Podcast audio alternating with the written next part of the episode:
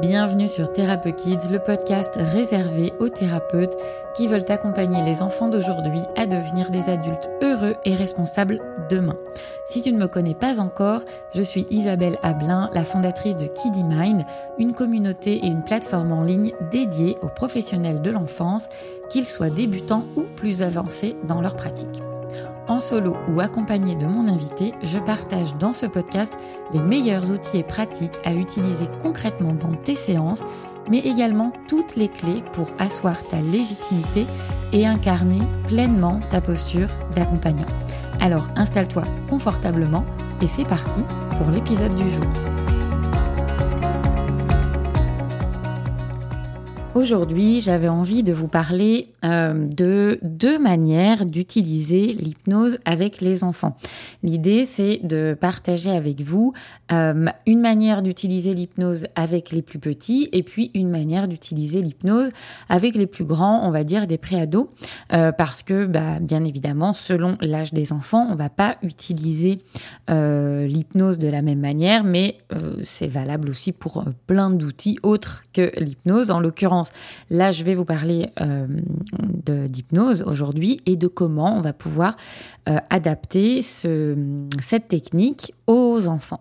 Déjà, une des questions qui m'est très souvent posée, euh, c'est à partir de quel âge peut-on accompagner les enfants avec l'hypnose C'est une question qui est posée aussi bien par les parents qui aimeraient que leur enfant soit accompagné, mais aussi par beaucoup de praticiens euh, pour qui la pratique de l'hypnose bah, forcément semble moins évidente. je dis forcément, c'est pas forcément, mais en tout cas, euh, quand on sort d'une formation de praticien, accompagner les enfants avec euh, cette technique qu'on vient d'apprendre, avec ces protocoles, ça paraît pas forcément évident ou intuitif. Pourtant, c'est vrai que bah, les enfants, ils ont vraiment cette spontanéité et cette facilité à rentrer dans ce qu'on appelle un état modifié de conscience. Et, euh, et cette spontanéité qu'ils ont, elle est, finalement, alors j'allais dire bien plus développée que les adultes. Je ne sais pas si c'est ça ou si c'est plutôt euh, que les adultes, finalement, ils ont rajouté plein de couches au fur et à mesure de, de des années euh, qui les empêchent justement de pouvoir se reconnecter à cette forme de simplicité, de spontanéité qu'on retrouve euh, chez l'enfant. Et donc, on va vraiment pouvoir s'appuyer là-dessus, sur ces compétences naturelles de l'enfant, euh, pour l'accompagner à vivre un état modifié de conscience,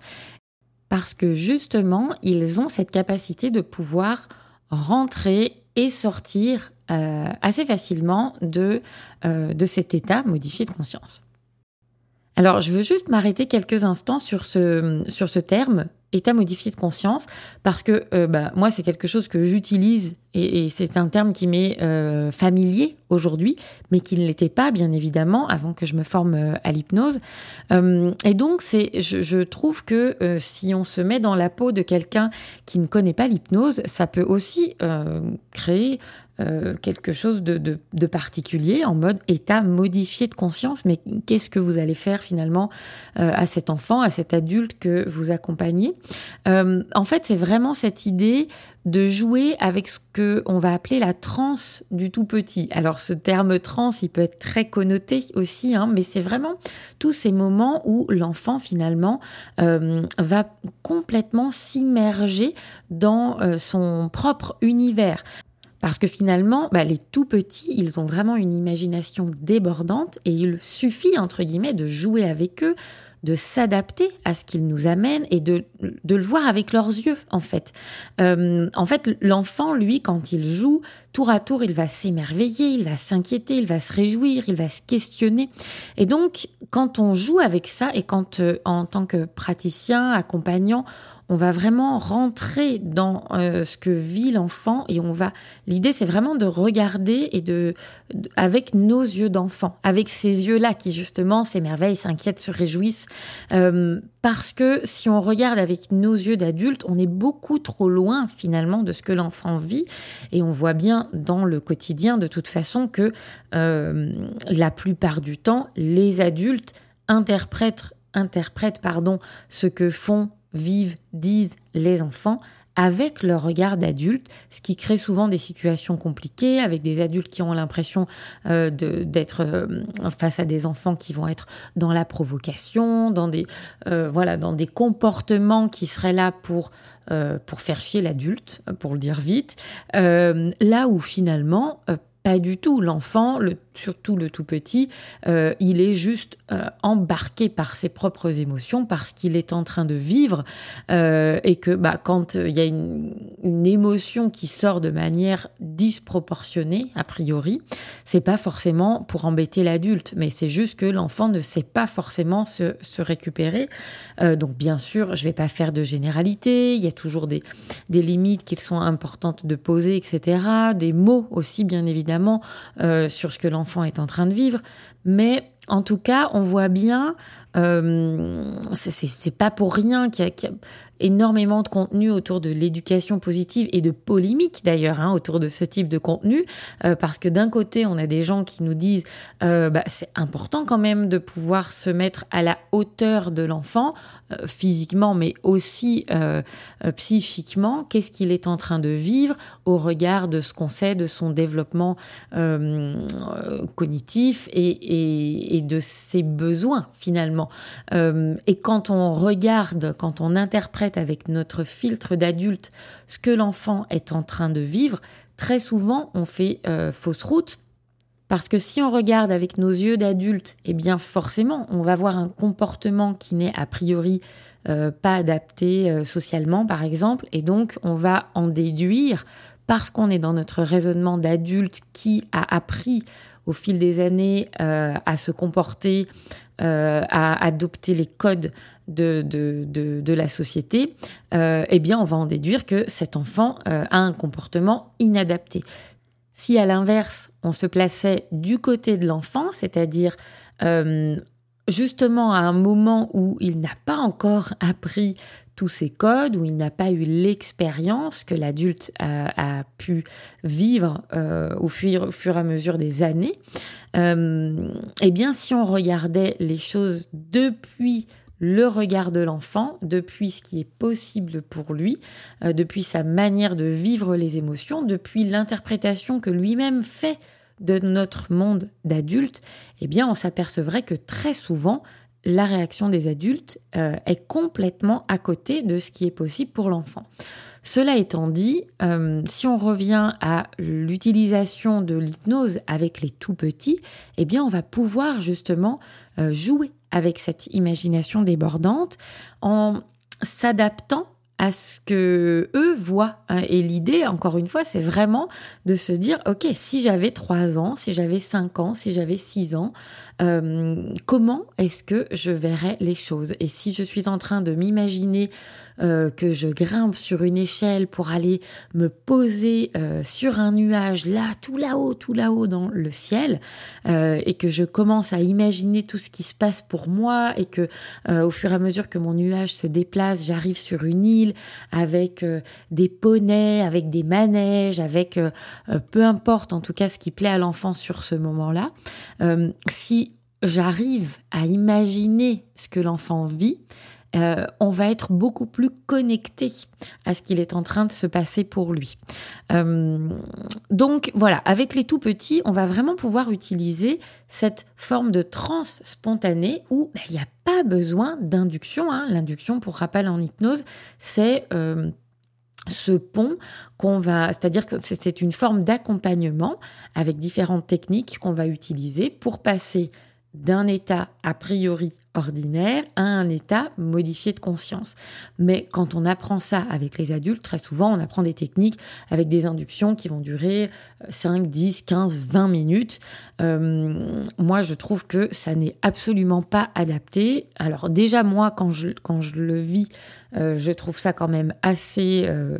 chiant, pour être clair. je trouve que ça prend trop de temps. Moi, je, voilà, je,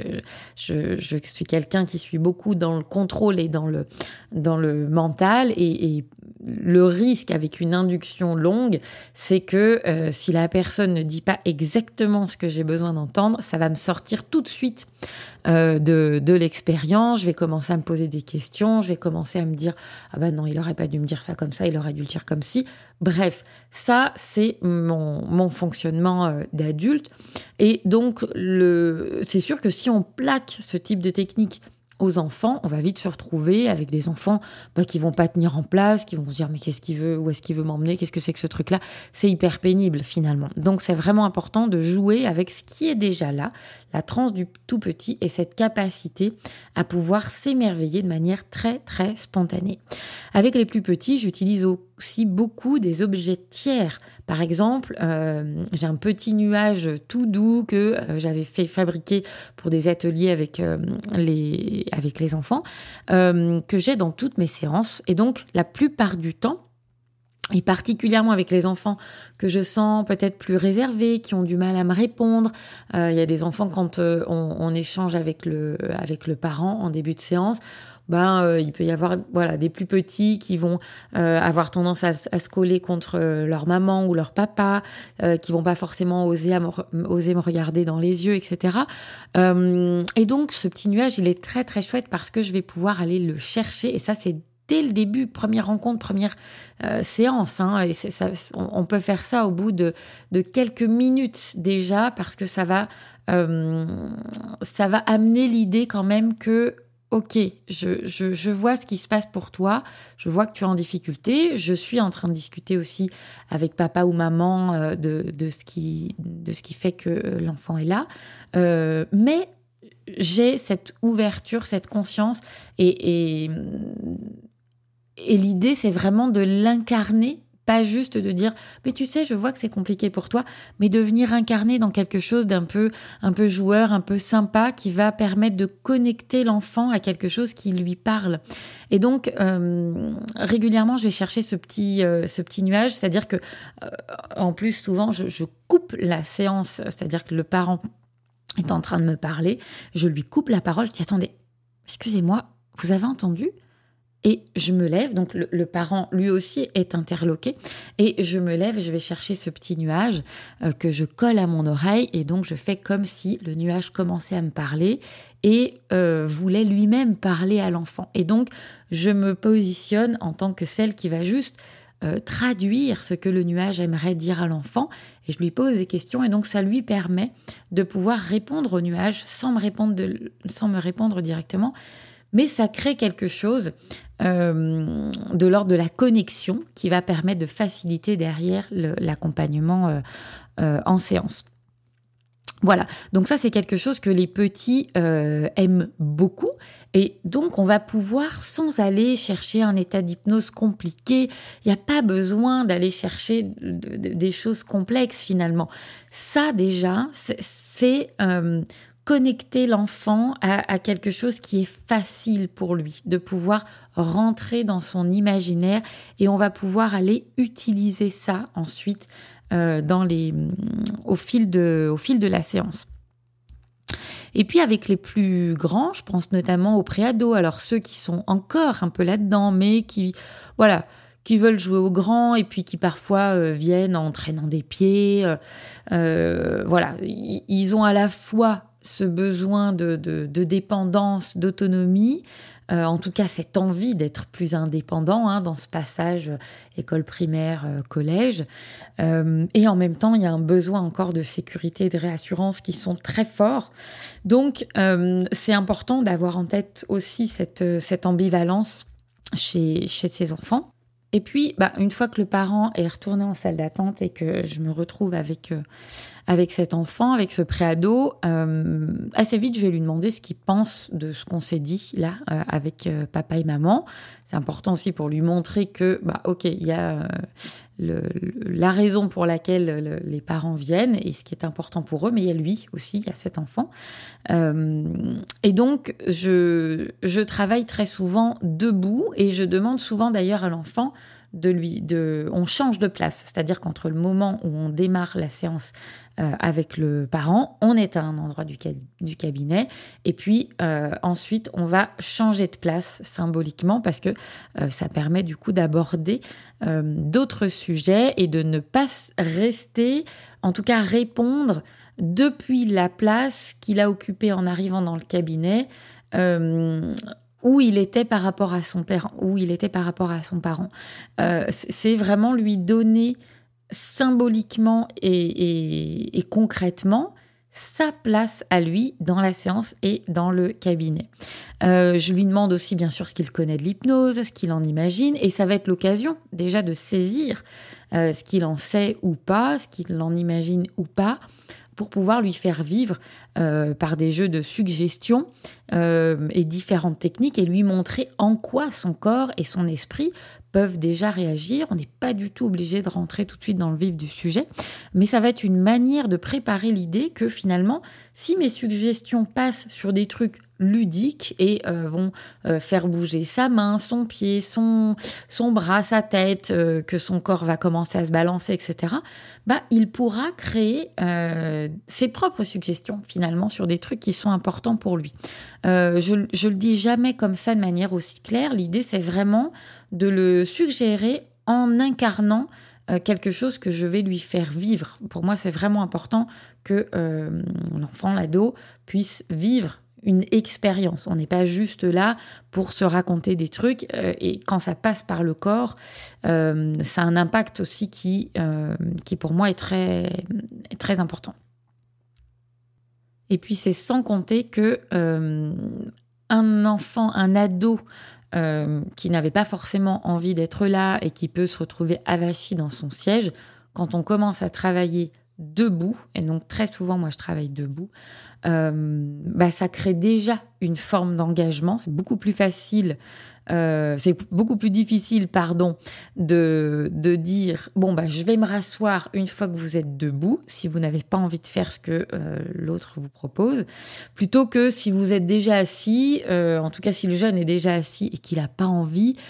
il peut faire vraiment les choses avec beaucoup de nonchalance en mode ok tu veux que je lève la main je vais lever la main mais du coup, c'est beaucoup plus facile d'être dans la résistance, dans cette forme d'opposition un peu passive euh, quand on est assis que quand on est debout, finalement. Ou si. Et donc, c'est important d'ailleurs de passer par l'étape on s'assoit. Euh, et ensuite, ok, je vais te demander de te lever. Parce que ça, c'est une première manière de prendre le lead. Euh, très souvent, comme il n'y a pas d'enjeu dans le fait de je vais te demander de te lever, c'est ok pour l'enfant ou l'ado de se lever. Une fois qu'il est debout, bah mine de rien, il a déjà accepté de commencer à vous suivre sur quelque chose et on va pouvoir enchaîner euh, et s'amuser, vraiment jouer avec les, phénomènes euh, hypnotiques. On peut utiliser les doigts aimantés, une catalepsie euh, et ça crée vraiment un rapport sympa, ça, ça renforce en fait hein, cette, cette, forme d'alliance thérapeutique, bah, tout simplement parce que le jeune voit que je ne suis pas là juste pour répondre à la demande des parents et que je vais aussi en, utilisant euh, ces, jeux hypnotiques, finalement, ça me permet en plus, moi, de, voir un peu comment le jeune fonctionne, euh, à quoi il répond, qu'est-ce qui lui paraît le plus sympa, quelles sont ses réactions. Et on va pouvoir, moi je vais pouvoir tirer ce fil, ce fil-là et euh, petit à petit le relier finalement au, au problème pour lequel il est là, qui peut, je le rappelle en passant, être différent pour le jeune le problème qui a été identifié par les parents. Donc ça, c'est important aussi à un moment donné de euh, rester connecté aux jeunes que vous accompagnez euh, et de pouvoir utiliser justement toutes ces stratégies, euh, tous ces jeux autour de, de l'hypnose pour lui, pour lui montrer finalement comment son esprit va avoir un impact sur son corps et comment inversement il euh, y a un jeu que j'aime bien faire, moi, c'est, euh, j'allais dire comment inversement, son corps peut avoir un, un, effet aussi, un impact sur son esprit, sur son système de pensée. Un truc que j'aime bien faire, par exemple, euh, chez, les, chez les ados, les adultes aussi, ça, ça marche très très bien, qui ont ce qu'on... Ça, ça, marche plus chez les adultes, mais on peut, on peut l'adapter selon ce qui, ce qui se passe en séance avec les ados. mais un truc que je vous donne en passant, ces adultes qui euh, ont ce que moi j'appelle un discours à thérapeute, c'est-à-dire qu'on sent que ce sont des gens qui sont allés voir tellement souvent différents accompagnants qu'ils ont l'habitude de raconter leur histoire et donc il y a quelque chose presque comme un, disque rayé là finalement, enfin rayé en tout cas quelque chose qui se raconte et se re-re-raconte quasiment avec les mêmes mots, avec les mêmes intonations et alors, c'est marrant, là, vous ne me voyez pas, mais du coup, je, fais un geste, du coup, avec ma main, euh, donc, pour, voilà, pour, pour montrer quelque chose de très répétitif. Et donc, très souvent, euh, ces personnes-là, il y a beaucoup de gestes qui sont associés au discours. Et quand je, je sens qu'on est dans ce type de situation, je laisse terminer la personne et puis je vais lui dire à un moment donné, OK, j'aimerais que vous me réexpliquiez euh, la même chose que ce que vous venez de m'expliquer là, mais euh, je vais vous demander de garder vos deux mains collées sur vos jambes et de ne plus bouger vos mains. C'est très marrant parce que euh, vous verrez que tout est associé finalement, il y a toute une forme de patterns verbaux, physiques qui sont associés et que quand on en enlève un, quand on empêche le corps finalement de faire les mouvements qui sont associés au moment où la personne dit telle ou telle chose, la pensée n'est plus du tout aussi fluide qu'elle pouvait l'être. Et ça, je trouve que c'est quelque chose d'intéressant et qu'on peut utiliser aussi avec euh, certains, avec certains ados. Euh, parce que ça permet de montrer aussi combien il y a quelque chose de d'ancré finalement euh, qui fait que le système de pensée, les mots qui vont être mis dessus, mais aussi le corps, tout est invité à raconter euh, ce qui se passe euh, euh, pour décrire le problème, par exemple. voilà, donc on peut tout à fait utiliser toutes ces techniques-là pour venir modifier quelque chose qui est là depuis longtemps, quelque chose qui est très présent. et pour montrer finalement, l'idée c'est vraiment de, non pas par les mots,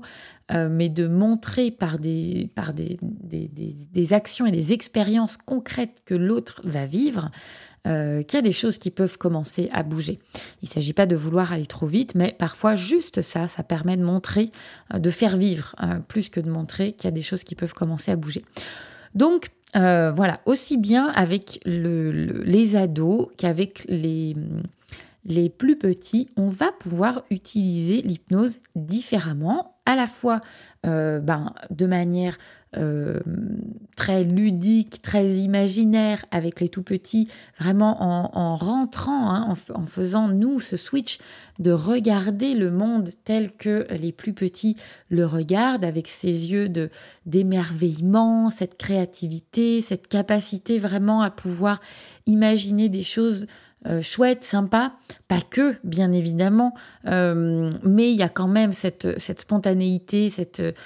sur laquelle on va pouvoir s'appuyer pour proposer des jeux hypnotiques, des expériences qui soient,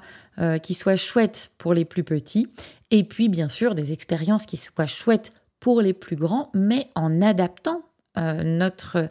euh, notre posture euh, à, l'enfant, le préado, l'ado qui est là,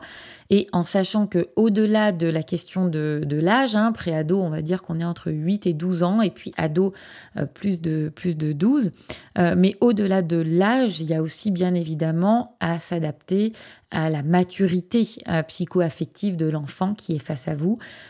On peut tout à fait se retrouver avec, euh, avec un enfant de 12 ans qui va avoir une grande maturité, euh, qu'on va sentir déjà très ado et, qui est en recherche aussi qu'on lui parle comme un grand et pas comme un petit. Et puis on peut avoir des, jeunes de 12 ans euh, bah, qui, eux, n'ont pas passé encore ce cap-là et qui sont encore un peu... Bah, qui sont moins matures, qui ont besoin d'être plus accompagnés, qui ont besoin aussi d'être encore dans le jeu, dans, dans l'imaginaire. Les grands aussi ont besoin d'être dans l'imaginaire, mais on va pas être sur le même type euh, d'imaginaire. Et c'est la raison pour laquelle moi j'encourage toujours à, poser des questions à, l'enfant ou l'ado que vous recevez pour savoir ce qu'il aime. Euh, si vous avez un, enfant de 10 ans qui vous dit que il adore euh, Harry Potter et puis un autre qui vous dit euh, qu'il adore euh, Pas de patrouille, bah, on voit bien, Pas de patrouille c'est vraiment petit tout, mais bon pourquoi pas, mais on voit bien qu'on n'est pas du tout sur, le, même niveau de maturité dans ce que l'enfant aime. Et donc, attention de ne pas venir lui proposer, plaquer ce qu'on imagine de ce qu'un enfant de 10-12 ans aimerait. Posons la question pour savoir ce que, euh, ce que l'enfant qui est en face de nous apprécie et pour pouvoir utiliser ça et jouer avec et faire en sorte que bah, les techniques d'hypnose qu'on va pouvoir amener, qu'on va faire expérimenter aux enfants comme aux adolescents, puissent aussi se nourrir de l'univers euh, de l'enfant que vous êtes en train d'accompagner. Donc oui, l'hypnose, c'est une chouette technique pour accompagner aussi bien les plus petits que les plus grands. Et je voudrais juste faire une petite parenthèse euh, par rapport aux plus petits, parce que je disais tout à l'heure, euh, les, plus petits, même à partir de 3-4 ans, euh, oui, on va pouvoir utiliser certaines techniques et se pluguer vraiment à, leur, leur, imaginaire. Euh, pour autant, pour, parce que je sais qu'il y a beaucoup de collègues qui me posent la question, moi je trouve que accompagner des petits de 3-4 ans vraiment sur un accompagnement thérapeutique, en tout cas avec l'outil de l'hypnose, c'est pas forcément évident. Euh, et euh, pour, en tout cas, dans mon cadre d'accompagnement, j'ai fini par euh, ne prendre que les enfants à partir de 5-6 ans qui étaient davantage en capacité de pouvoir vraiment exprimer ce qui était un problème pour eux, en quoi c'était un problème pour eux, et moi derrière de pouvoir justement mettre l'hypnose au service de l'accompagnement que j'allais proposer. Et je trouve que pour les plus petits, 3-4 ans, euh, bah pour le coup, c'était trop petit. Après, euh, il y a des collègues qui accompagnent des, tout petits. Après, bah, c'est à chacun aussi de sentir euh, l'âge à partir duquel il ou elle est à l'aise pour pouvoir accompagner au mieux. J'en ai fini pour cet épisode. J'espère que euh, ça vous aura donné matière à réfléchir et surtout à vous demander, tiens, comment je vais pouvoir utiliser l'hypnose et est-ce que vous utilisez déjà l'hypnose différemment? Euh, J'imagine, mais euh, ça peut valoir le coup de se poser la question en quoi votre accompagnement est différent et en quoi votre manière d'adapter l'hypnose est différente selon l'âge des enfants que vous accompagnez? Je vous souhaite une très belle journée, soirée, peu importe, selon le moment auquel vous écouterez cet épisode. Et puis j'en profite pour euh, vous remercier pour tous les, messages que je reçois chaque semaine euh, quand vous me dites que euh, bah, les différents épisodes vous aident dans votre pratique, vous inspirent. Ben c'est top parce que c'est vraiment l'idée avec ce podcast. Donc n'hésitez pas à le partager autour de vous et notamment si vous pensez que cet épisode peut être utile à un ou une collègue, n'hésitez surtout pas à lui partager le lien. D'ici là, je vous dis à la semaine prochaine.